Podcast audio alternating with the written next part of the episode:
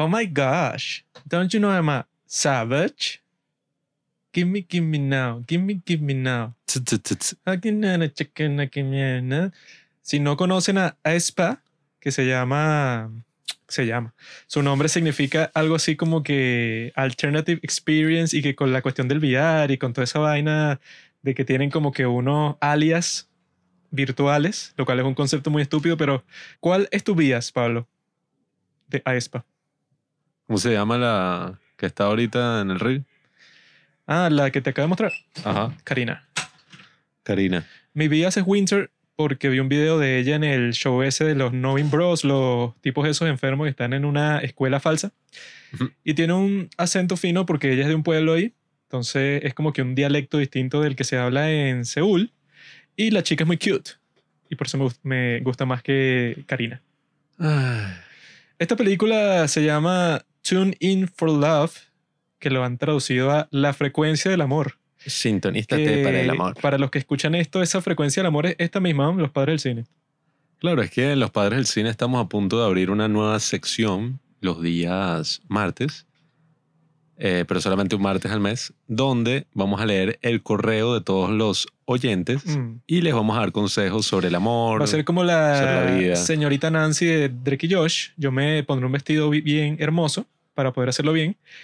Y vamos a estar respondiendo todas sus preguntas sobre la seducción. Nosotros sabemos todo sobre eso, sobre la seducción. Eh, no hay nadie que nos pueda decir, no, eso no es así. Mi bro, yo soy el que sé. ¿Sabes cuántas novias he tenido? Ni siquiera yo lo sé, pero son tantas. Juanqui tengo varias ahora mismo. Juanqui se pone el vestido y hace el rol de la mujer, dando su perspectiva, y yo doy la perspectiva del hombre, y a veces del no binario. Pues entonces tenemos como tres roles De distintos. la mujer, pero lo más así exagerado posible. Es Oh, como un diálogo que vamos a tener así leyendo estas situaciones que ustedes nos van a plantear las cosas que les pasan pues en su día a día, todas estas peripecias amorosas que muchos de ustedes tendrán. Anyway, pasando de las estupideces de nuestro amigo Picasso aquí, Mm. Pablo Picasso. Esta película es un poco rara porque en papel, on paper, está muy cool, ¿no? Teóricamente esta debería ser una gran película Teóricamente. porque está Cheon Tak, la chica de Goblin. Ella es la protagonista y está con este macho de Something in the Rain, pero que también sale en Goblin, que es el tipo este que es así joven y guapo, no sé cómo se llama. El protagonista de Snowdrop junto con Jisoo. Sí, el tipo sale en Snowdrop, sale en Something in the Rain, sale en esta película. Y la trama, para decirlo así fácil y rápido, sobre una chica que tiene una panadería con quien parece que es su hermana. No sé, no, no entendí muchas cosas de esta película. Es una tipa que llegó a trabajar cuando tenía 18 Sí, años y se convirtió en parte de su familia. Entonces Uf. en esa panadería y llega este chico ahí todo, todo lindo, ¿verdad? Todo guapo. Y les dice que mira, si puedo trabajar aquí y eso. Y le, le dicen que sí. El tipo acaba de salir de la cárcel, tiene una mala reputación porque todo el mundo lo sabe. Todo el mundo dice que, ah, mira, este es el tipo Mm. que acaba de salir así, pero de la cárcel juvenil, pues. Pues son puros muchachos, ¿no? Los que al parecer cometieron un crimen todos juntos y fueron para la cárcel todos juntos, ¿no? Pero nadie sabe qué es. Y entonces, cuando están ahí congregados, pues en esa panadería, vemos que eso, pues hay una- unos conflictos porque esos amigos de él como que crean conflictos para todas partes que van con cualquier persona, siempre hay así como que un roce incómodo. Entonces, él se deja de ver con esta muchacha, la protagonista que trabaja en esta panadería, por un montón de tiempo, ¿no? Entonces, ese va a ser el patrón de la película desde el principio, que comienza en 1994, después hay un salto de tiempo en 1997, otro salto de tiempo al año 2000 y otro salto de tiempo al 2005, ¿no? Porque el jueguito de la película, como que el concepto es que eso, pues que ellos como que se gustan, parece que estarían destinados a estar juntos de cierta forma, pero el destino siempre los aparta, ¿no? O sea, los junta y los aparta en lapsos de tiempo distintos, ¿no? Entonces cuando están ahí conversando de que no, bueno, quizás eh, podemos estar juntos cuando tú salgas del servicio militar, o sea, cuando se vuelven a ver después de un montón de tiempo y que, ah, no, por fin, que yo he querido verte y tal, o sea, todas estas cuestiones así, eso, románticas y eso, pero el tipo justamente se iba para su servicio militar después de que estuvo en la cárcel otra vez. Es así todo un dramón, un culebrón como le dicen. Pero yo creo que es una película un poco eh, confusa, porque yo creo que quizá era quizá un pitch para un drama coreano que durara que sí 16 capítulos, porque la estructura es bastante parecida pues a otro de los muchos dramas coreanos que hemos conversado en este podcast como Startup, porque en Startup eso pues, o sea, la protagonista tiene una relación eh, epistolar como le dicen, pues, o sea, con puras cartas, con un muchacho, ¿no? Entonces ella vive eso, pues, enamorada del muchacho por un montón de tiempo y tal, y pasa algo parecido en esta, pero con un correo electrónico y eso. Eh, pero todas las cuestiones que pasan en esta película, que por alguna razón, eso yo creo que siempre es una mala señal cuando ves que de repente una película que es como que una cuestión romántica y ya, o sea, que no es nada extraordinario, ves que dura dos horas tú dices y que, bueno, o sea, en mi opinión, las películas para justificar que duran más de hora y media es porque tú tienes algo muy concreto que contar que requiere eso. Ay, Cuando es como Don't Look Up, la que reseñamos la semana pasada, que ves que dura dos horas y veinte, pero sin ninguna razón, porque es una sátira, eso, chistosa y ya, pues, o sea, no tiene ninguna justificación para durar tanto, porque eso no le corresponde al ritmo casi que de ninguna comedia o de ninguna historia de amor como esta. Que yo diría eso, pues, o sea, que sí parece como si fuera la estructura de un drama coreano con los saltos de tiempo y todo, pero la forma en que te cuentan la historia es así que, bueno, rápido, rápido, porque esto es una película, pues, o sea, va a durar solo dos horas y te tengo que desarrollar a todos estos personajes súper rápido. No tengo tiempo para, para hacerlo de la forma correcta. Porque eso, pues, si ponemos otra vez ese ejemplo de Startup, en el primer capítulo de eso, bueno, te, te muestran así, pero de la forma más detallada del mundo, cuál es el trasfondo que si de los cuatro personajes principales, o sea, te lo muestran en un capítulo que dura que si hora y media. Tú después de eso, ya cuando los ves a ellos como adultos, tú dices y que, ah, bueno, yo sé que esta carga con un montón de traumas, sé que tiene esta especie de relación toda incómoda con su, con su hermana por lo que les pasó y tal, te lo desarrollan en el primero para eso, pues para fundamentar toda la serie y todos los cambios emocionales que van a ir pasando. Pero en esta es como que, bueno, listo, o sea, te lo lanzan todo de uno y cuando te medio justifican qué fue lo que pasó antes, o te lo cuentan rápido en una escena de diálogo, o te muestran un flashback súper corto y súper ambiguo, ¿verdad? Entonces yo creo eso, pues, o sea, que esta película quizá al principio era un pitch para un drama coreano, pero como eso debe costar mucho más dinero, fue que no, bueno, haz una película y ya, porque no sé, por cualquier razón que hayan tenido, porque me parece muy raro el formato para una película con tantos saltos de tiempo en dos horas que, que tú vas a contar una historia que transcurrió por 11 años desde 1994 hasta el 2005 no me parece que a alguien se le ocurriría esa idea originalmente para una película, sino que se le ocurrió para una serie, pero fue que, bueno, trata de acortarla, pues, o sea, trata de resumir todo lo que estás mostrando y eso fue lo que pasó, pienso yo. Este filme es un K-drama condensado en dos horas, lo cual puede sonar como una idea maravillosa para todos los amantes de los K-dramas como nosotros. Sin embargo, nada, o sea, tiene unos personajes que cuadrarían muy bien dentro de este contexto de las series coreanas. Eh, no sé, este tipo que tiene algunos problemas en su vida, pero está encontrando el amor de manera inesperada. Esta tipa que se enamoró a primera vista y está, no sé, llevando su vida y al mismo tiempo, no sé, pensando siempre sobre este tipo que conoció. La otra que era como, no sé, parte, sí, como de la familia de Ji Tak, que ese es el nombre de la actriz en Goblin, pero así la llamaré durante este episodio. Y eso, pues, o sea, incluso un conflicto ahí de como que el jefe que es millonario de Jiun Tak quiere estar con ella por alguna razón y entonces se crea un conflicto. Ese salió pero de la nada.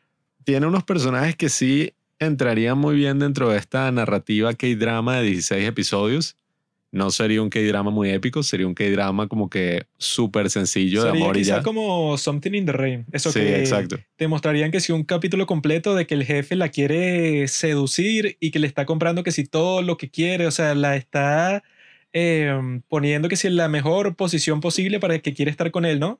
eso podría ser que sea un capítulo completo y la frustración del tipo que él no puede darse ese lujo, ¿no? Pero aquí te lo ponen como en 15 minutos. Y bueno, y nada, la cuestión es que hay películas que están muy bien hechas donde tú puedes ver cómo pasan muchísimos años y pasan muchísimas cosas.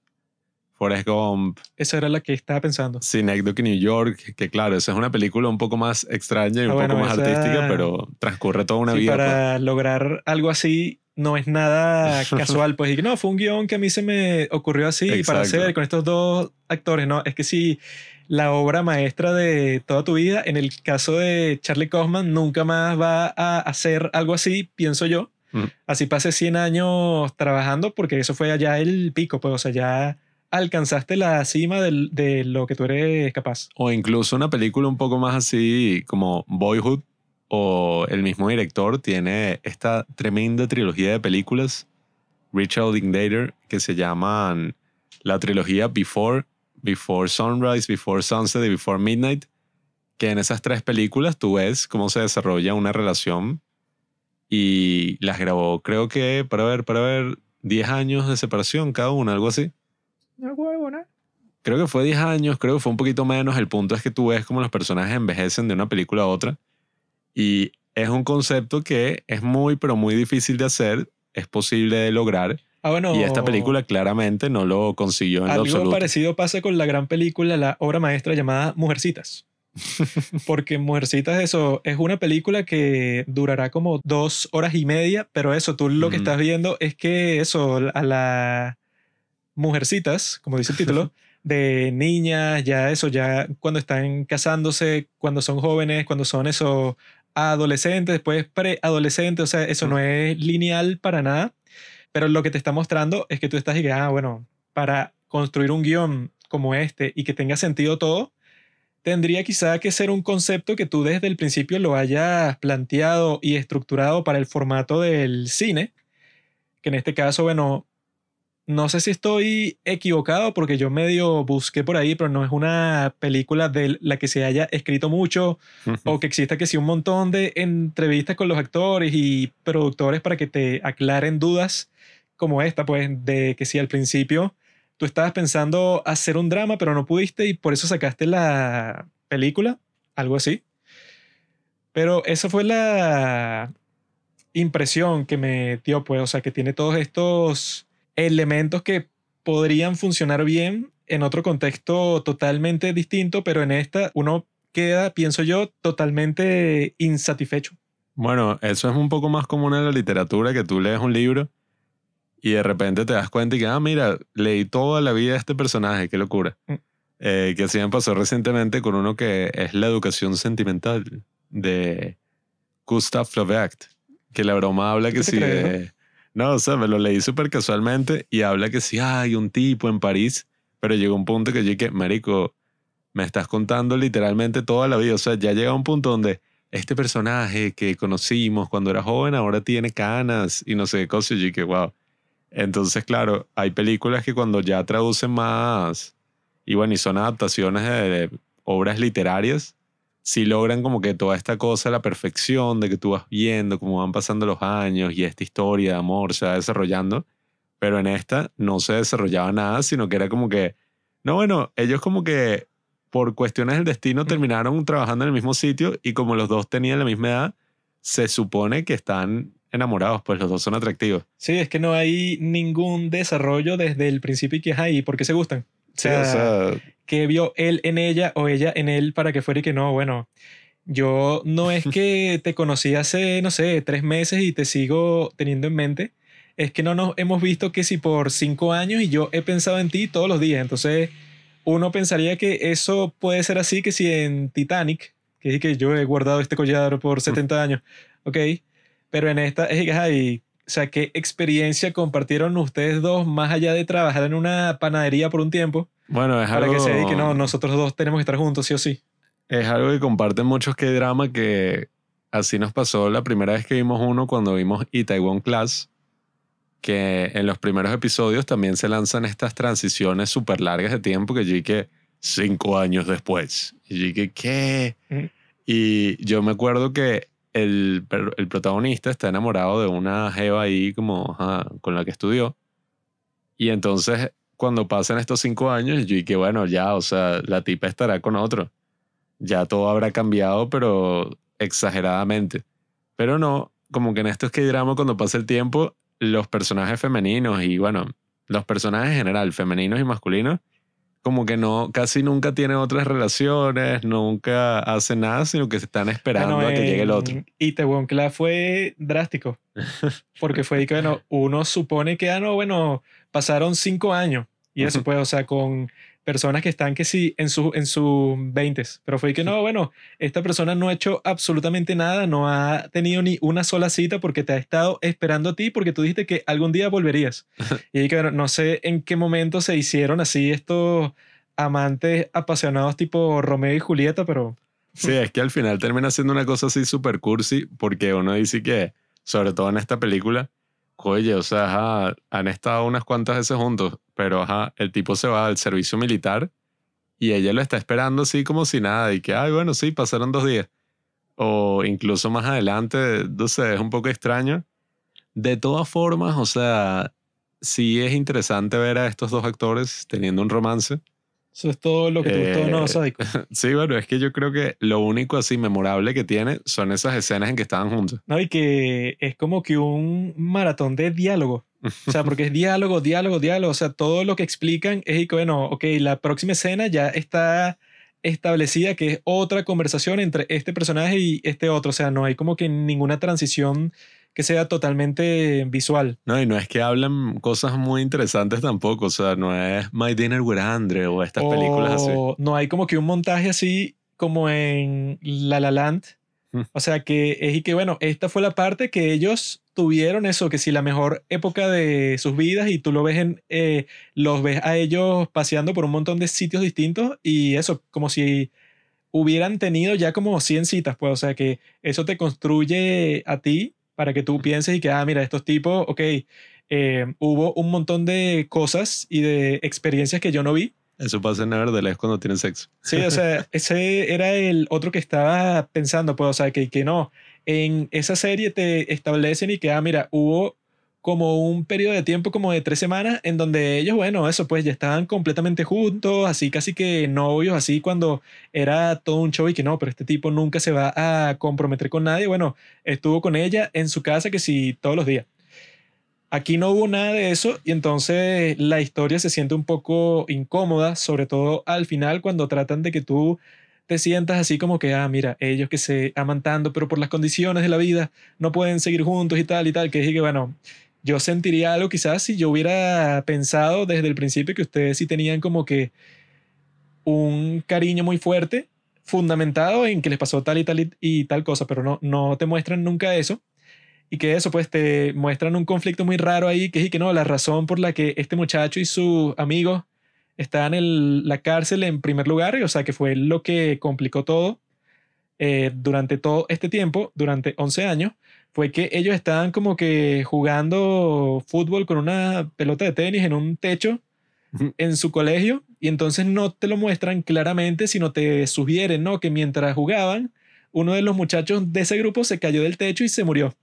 Y entonces ellos como que los pusieron como cómplices y los mandaron a la cárcel Sí, en plena si- secundaria. Si los hubieran tirado del techo, no sí, sé. o sea, como que te muestran que, ah, bueno, como estaban en el techo, capaz hubo, no sé, eh, Forcejeo. Sí, o sea, un forcejeo dentro del juego y terminó con la mala suerte de que el tipo se cae del tejado que serán, no sé, como 6, 7 pisos y que bueno, que los tipos luego están todos juntos y que no, hoy es el aniversario de la muerte del compadre este, ¿no? Mm. Y entonces van para la casa de la que debe ser su madre y que, señora, le trajimos dinero y nos queremos disculpar y tal. Así con todo un show, ¿verdad? Pero que nada de eso se siente así como que muy potente. Sí, yo no sé si es que no que, tenían bueno- presupuesto para mostrar la caída, porque yo al final No, eso no para... entendí que se cayó. para construir un poco más todo eso, pues, y que, ajá, pero ¿qué fue lo que pasó? Porque ni te, o sea, lo, lo tratan de dejar ambiguo, así, y que no, bueno, este tipo, el, el de Something in the Rain, él estuvo como que de los más involucrados porque hacen bastante referencias distintas y que mira, tú deberías sentir culpa porque tú te acuerdas lo que pasó con ese amigo nuestro y tal, pero como nosotros nunca lo vimos, o sea, e- e- eso ni, no sé, aunque hubiera sido bastante corto si te lo muestran de una forma que sea más impactante, o sea, que tú, Mm. qué coño, qué mala suerte tuvo este tonto de estar jugando en el colegio y caerse del techo, o sea, eso pues que tu vida termine tan abruptamente. Sí, o que se pelearon y entonces en ese forcejeo el bicho sin Sí, querer así empujó. una cosa estúpida y que me hiciste una falta, eres un maldito y rácata, y lo lanza del techo y que, que enferma y que los tipos, no sé, pues, y que se cubrieron las espaldas después de eso, ¿no? y que no, es que nosotros no les, se suicidó. sí, o sea, no les contamos la historia completa a los demás para que no supieran que en realidad fue culpa de este que lo empujó, que bueno, que si haces eso, si vas preso, no sé, por 30 años, pues. Pero eso, pues, o sea, yo sí vi que le faltaron muchos de esos elementos, pero yo, yo pienso que pudo haber algo que ellos hubieran tenido pensado desde el principio, que salen un montón de K-dramas, pero que no lo hicieron. Una especie de flashback que te muestre que no, es que ellos en realidad se conocieron a los cinco años. Y él le dijo, no sé, algo súper romántico y le dio, no sé, la pulsera que ella ha estado usando por toda su vida y eso. Yo creo, sospecho que seguro tenían algo así planeado, pero que no les dio tiempo porque ya en una película así sería absurdo y que ellos se conocieron hace 10 años. O sea, sería tonto, pero en el formato de los que dramas siempre pasa y que así pues, o sea, True Beauty, It's Okay to Not Be Okay, Startup, eh, Crash Landing on You en cierta forma. o sea, que fue que no, ella estaba por ahí hace mil años y ustedes no sabían, pero ya se habían como que conocido así, pero de la forma más indirecta posible del mundo. Ese concepto siempre está, pero que en esta película no hubiera entrado nunca, pero que siempre usan esa especie de recurso para que tú expliques, pues, y que, ah, bueno, tú no verás que en el presente tienen mucha química, quizá no han pasado por muchas cosas juntos, sin embargo, eso sí, yo te explico que en realidad ellos por el destino ya se vieron que si a los 5 años y eran amigos a los 10 años y se volvieron a conocer a los 17, o sea, ya es como que más digerible esa historia pero en la forma que te lo muestran en esta, yo en realidad yo está aburrido ya como a la hora y pico, sobre todo por eso, pues, porque las historias de este estilo que las ponen para este formato en particular suelen durar hora y media, porque eso, pues, o sea, para la gente que hace cine como yo, sabe que es toda una estructura que usamos los profesionales, todas esas cosas, Eres un ignorante, Juan. pero eso Quieres yo... que las películas duren una hora y media, nada O más. sea, yo creo que para que una película dure dos horas, no puede ser una decisión a la ligera. Y que no, ¿por qué no dura dos horas más tiempo? Así la gente le, le gusta más porque cuando pagas para verla en el cine, pasaste más tiempo en la sala, entonces piensas que eso, pues, o sea, que te rindió más el valor de tu dinero o algo así.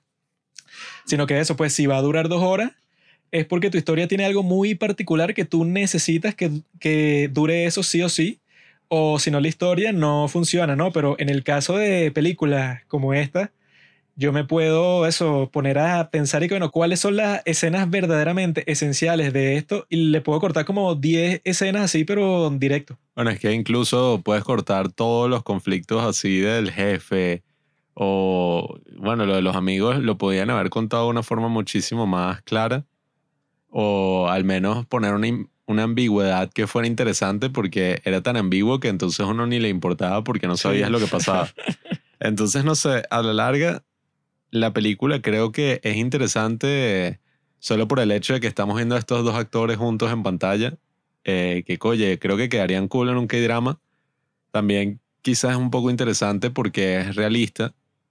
Al menos en ese sentido, yo sí he visto algunas relaciones que uno sí se pregunta y que, ajá, pero ¿por qué están juntos? O sea, simplemente porque, no sé, viven como que en el mismo sitio o tienen que si la misma edad y convivieron juntos y esto se ve como ese tipo de relación que, bueno, Eso pasa mucho con los normies, con los NPC del mundo, que no Sí. tienen una razón para estar con alguien, sino que simplemente, no, bueno, él vive en el, en el piso 5 y, Sí, yo, y bueno, yo vivo en el 7. yo creo que esas cosas son más común de lo que parece, o sea que no juro todo el mundo tiene una mega historia así de amor súper épica, sino que bueno, esta persona, no sé, estudié con esta persona, conocí a esta persona en el trabajo, la conocí acá, salimos algunas veces y bueno, nada, somos novios. Es muy realista para mi gusto. Alguien como yo Mm. seguro va a tener una historia así apasionante, que sus padres me van a odiar y yo los voy a tener que matar y después nos vamos a escapar a las Islas Caimán Vas a matar para al vivir primo, con todo mi dinero. Al primo favorito de tu amada y por esa razón vas a tener que huir, pero ella va a fingir su muerte para que puedan estar juntos y tú vas a creer que está muerta. Uno sabe y- que una película es Ah. buena cuando alguien finge su muerte. Ahí es que tú dices, coño, Mm. esta vaina está bien construida. Eso siempre es el mejor drama posible. Pero coño, bueno, fingió su muerte, coño. Eso- eso no sale en cualquier historia. ¿En cuál sale? Coño, si no te acuerdas, no puedo decírtelo. Eso es algo que tienes que averiguar por ti mismo. Yo no sé, esta película por alguna razón no investigué, porque en verdad no me importa, pero pareciera que fuera el mismo director de Something in the Rain. Aparece hasta la misma actriz esta, Ah, sí, la, eh, la que traje en la la oficina. chica sexy de la oficina. Aparecen como actores así similares y bueno, el estilo es un poco similar por lo que recomendaría ver Something in the Rain si estás buscando como una historia de amor realista. Bueno, es que en Something in the Rain todo sí está completamente Bueno. desarrollado de principio a fin, pues. Y que cuando ellos se vuelven a ver, está presente eso de que, bueno, ella ya está casi comprometida con otro tipo. O sea, que eso, pues. Si tú pelaste ahí, si tú no aprovechaste cuando era y tú no sé qué hiciste en ese tiempo, o sea, hay como que otros factores así. O sea, para hacer un K-drama es el más realista que hemos visto. Pero aquí eso Y, es ajá. muy difícil de creer que una chica tan guapa como Jun Tak haya pasado 11 años y no hay ningún indicio de nada, ningún novio, el ningún mismo, nadie. O sea, el mismo y que todas las chamas estaban Ah, no. alborotadas por él. Y lo peor de todo, casi se me olvida. El día que se consigue con la chica, él se iba a ir al servicio militar. Y cuando están ahí y tal, conversando, poniéndose al día, el tipo no tiene sexo con ella. Y lo que nosotros estábamos pensando es que hmm, eso es como que una, una razón, ¿no? Un incentivo por el cual, eso, pues, o sea, si tú vas a pasar tres años que así era en esa época con puros hombres todo ese tiempo, así, un infierno, pues ese entrenamiento militar y tú estás con esta chica que te gustan muchísimo y fueron para su casa y durmieron en el mismo cuarto. Yo estaba ahí que, bueno, esto, esto qué va, o sea, no hay ninguna razón para que no tengan sexo porque la, a la chama le encanta a él, a él le encanta a ella. El ¿Qué día es- siguiente... ¿Qué es eso? ¿Ah? ¿Qué es sexo? Te lo explicaré cuando crezca. Ah. Ella eh, hace como que una excusa ahí, o sea, se inventa una mentira para que se queden juntos en el mismo sitio. Y yo No ahí entendí ni cuál fue la excusa, ¿verdad? no entendí que no, es que se me olvidó el código. El, el código de qué, no, de aquí, vamos para acá. No comprendí bien porque eso cinematográficamente tampoco ubican muy bien la historia. Pero eso, pues, yo y que, bueno, o sea, no sé qué clase de historia me intentan contar aquí porque no, o sea, ya eso como que te saca un poco de la película en sí, que tú dices que, ok, este tipo tiene todos los incentivos del mundo para tener sexo con ella. Ella tiene todos los incentivos del mundo para tener sexo con él y que eso también explicaría un poco, ¿verdad? Ponte que los dos pierden la virginidad juntos, ¿no? Y que sea como que no, la gran experiencia y tal, y entonces él luego cuando la visite después del servicio militar y se mandan cartas durante todo ese tiempo, o sea, si tuviera introducido algo así, tendría un poco más de sentido y que bueno, como fuiste mi primer amor, entonces no fue que yo te deseché y ya como si fueras cualquier otro tipo o cualquier otra tipa, sino que te quedaste en mi mente todo est- este tiempo. O sea, el tipo porque no tenía opción, tenía que hacer tres años de servicio militar, que para los que han visto DP, bueno, con el mismo tipo, ya saben cómo es, ¿Qué es la virginidad? que te lo explico luego. Y ella, o sea, como que ya había quedado claro para esa parte de la serie que ella le gustaba el tipo desde hace años incluso. Entonces eso pues... La serie. La serie, de la película, ¿no? Y entonces, cuando eso no pasó, yo dije, bueno, si ella incluso, o sea, te, te están como que sugiriendo que va a pasar porque ella se inventa algo para que ellos se queden en el mismo cuarto y duerman uno al lado del otro. Mm. Por eso es que yo estaba de que, bueno, si yo- no, y que, ok, digamos que ella no quiere, por cualquier razón, eso es y, y ya habían pasado un pocotón de años, o sea. digamos que ella por cualquier ra- razón no quiere, pues es válido. Pero, porque no muestran que el tipo por lo menos lo intentó, por lo menos, y que Ujú. coño, estamos aquí en el mismo sitio, ta, ta, ta, y ella le dice que no, y él, ah, ok, pero, Bueno, pero está como que, bueno, por lo menos lo intentó. ya no sé tanto sobre eso, sino más sobre el beso, el primer beso que se dieron, que Ah, fue, fue como el de Blue Birthday. fue un poco patético, pero Nada, o Ojo, sea. ¿Tú crees que yo durmiera en el mismo cuarto con Ji uh, ¿Tú crees que yo, coño, por lo menos una solicitud así escrita le hago? Primero debes firmar un contrato a través de una aplicación que yo inventé. eh, y el contrato se actualiza cada cinco minutos, pues lo tienes que firmar cada cinco minutos. Sin embargo, yo creo que si les interesa una película donde puedan ver saltos de tiempo y que sea coreana, Tarek. vean Peppermint Candy. Ah, Eh, esa se parece a este igualito. no es así una historia de amor, pues, pero ajá, No es una historia de amor. Estás No. loco, tú. historia de que- perdición. Como que no la viste, weón. Esa es la mejor historia de amor que se ha Ajá. visto, yo creo que en toda la historia del cine. ¿no? Si eso es amor para ti, entonces. Esa sí es una historia de amor, pero Mm. intensa.